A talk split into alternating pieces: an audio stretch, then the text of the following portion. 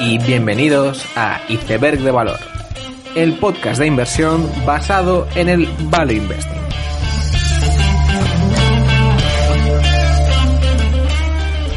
Bienvenidos los seguidores de Annie Duke, bienvenidos a Iceberg de Valor. En esta última semana de enero, después de los resultados, el anterior de Netflix, hemos tenido los de Apple, Facebook y Microsoft. Apple batía récords en todos sus segmentos operativos, tanto en iPhones, iPads, Macs, servicios y accesorios. Y además conseguía crecer en todas sus geografías, especialmente en China, donde los crecimientos eran de casi un 50%. No se puede negar que el trabajo desde casa y en general una población que permanece más en sus hogares y no gasta en viajes y restaurantes, pues ha provocado un viento de cola importante para la nueva alineación de productos de Apple. Unos resultados muy buenos que en cierta medida ya se esperaban y demostraban que Apple era una de las inesperadas ganadoras de un 2020 convulso y con ello se convertía en la participación más importante de Berkshire, representando el 20% de su valor de mercado y una de las últimas grandes jugadas de Warren Buffett.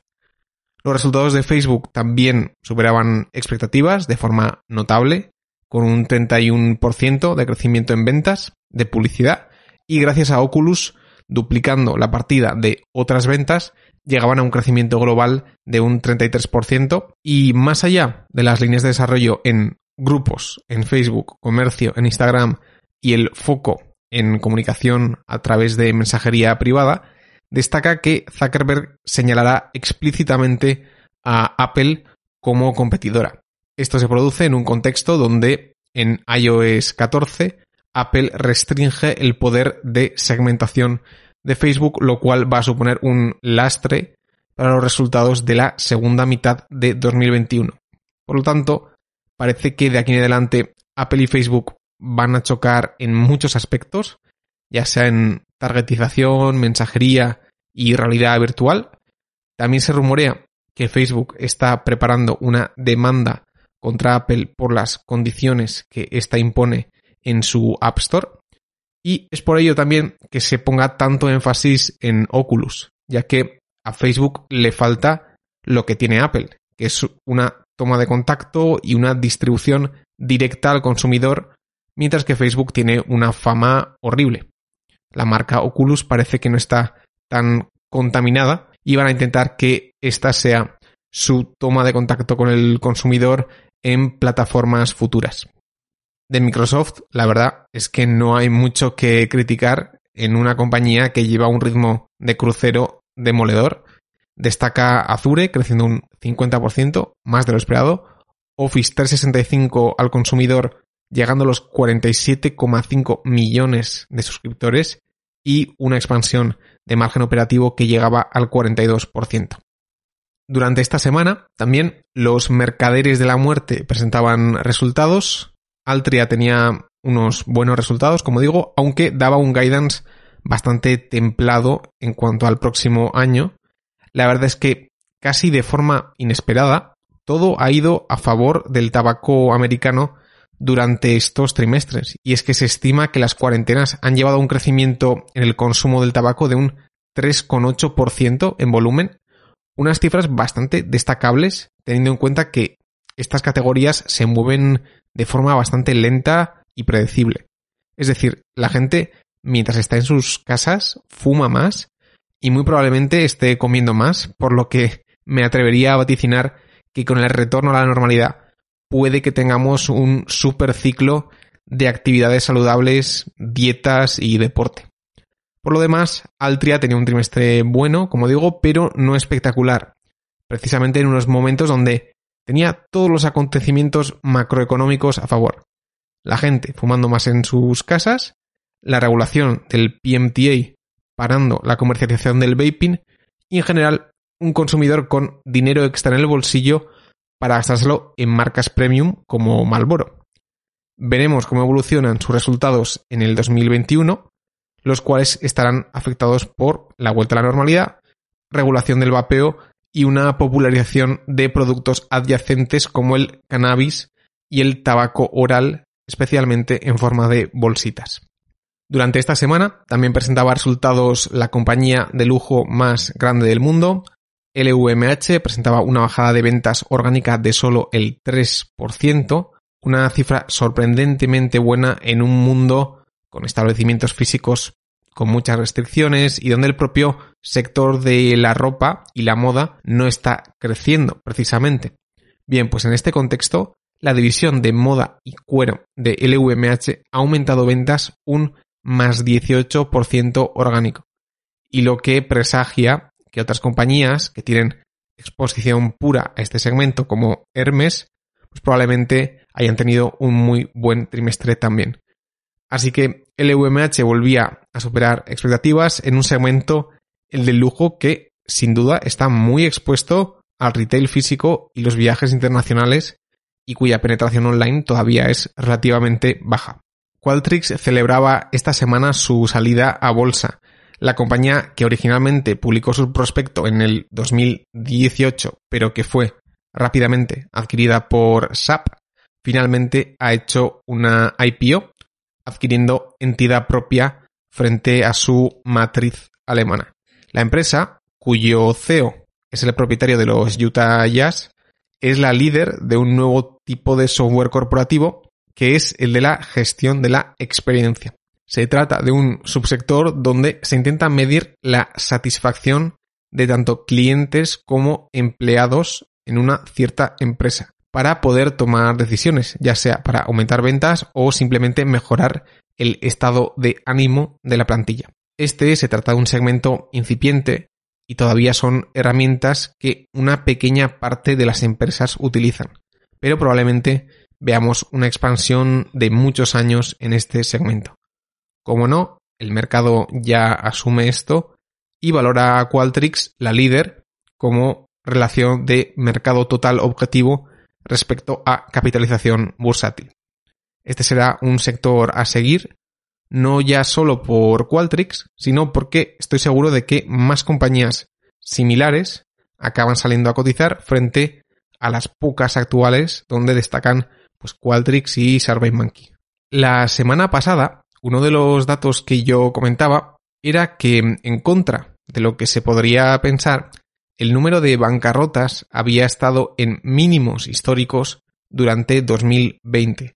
Bien, pues esta semana la compañía de financiación de insolvencias, es decir, bancarrotas, la compañía inglesa Manolete Partners, lanzaba un profit warning alertando de que el número de casos que financiaban se estaba viendo reducido rápidamente debido a la actuación del gobierno británico rescatando de forma directa o indirecta muchos negocios.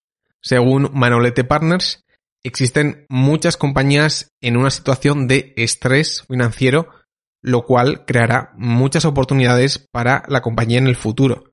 Aunque para ello, según dicen, el gobierno deberá dejar de prestar ayuda a estas empresas y deberíamos volver a una situación más normalizada.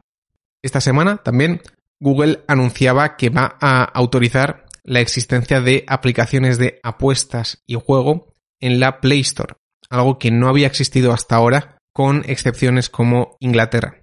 Es verdad que las aplicaciones de Android para apuestas existen ahora también, pero suelen descargarse fuera de la propia Play Store de Google. Esto sin duda será muy positivo para las compañías de juego y apuestas mundiales que hasta ahora podían ofrecer sus aplicaciones en la App Store de Apple pero necesitaban utilizar esa puerta de atrás para Android en la mayoría de países. Finalmente, decir que lo que era la situación graciosa de la semana pasada se ha convertido en fenómeno mundial en esta. Uno podía imaginar muchas formas en las que el capitalismo podía llegar a su fin, pero una compra masiva y viral de las acciones de GameStop y otras compañías odiadas no era una de ellas. La acción meme por excelencia multiplicaba por 3 durante esta semana, convirtiéndose en uno de los short squeezes más importantes de la historia. Personalmente, cuando vi que Alexandria Ocasio Cortez y Mia Khalifa estaban a favor de GameStop, vi claro que estábamos tratando con un fenómeno de otro nivel, y es que las acciones de GameStop han dejado de ser acciones normales por esta semana al menos y se han transformado en un objeto valioso y escaso que representa una ideología anti-élites y anti-hedge funds. Es decir, una acción de GameStop ahora se parece más a una carta de Charizard original o a una Black Lotus más que a un instrumento financiero normal. Durante esta semana hemos visto a múltiples personajes famosos hablar sobre GameStop y los hedge funds, desde nuestro encantador de serpientes favorito, Chamath Palihapitiya, hasta CEOs millonarios como Elon Musk.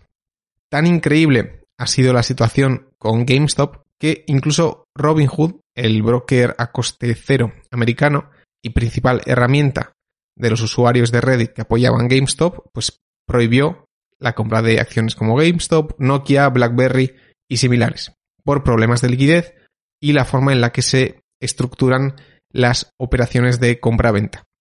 Hecho que fue gasolina para el movimiento anti-élites que estaba detrás de todo. Debido a esto, la venta en corto de acciones se ha vuelto en una actividad de altísimo riesgo e incluso organizaciones como Citron Research ha anunciado que dejará de publicar informes bajistas sobre compañías ante los riesgos que esto conlleva en el actual entorno. Efectivamente, estamos en el momento del ciclo donde no te puedes poner en corto porque puedes salir por los aires.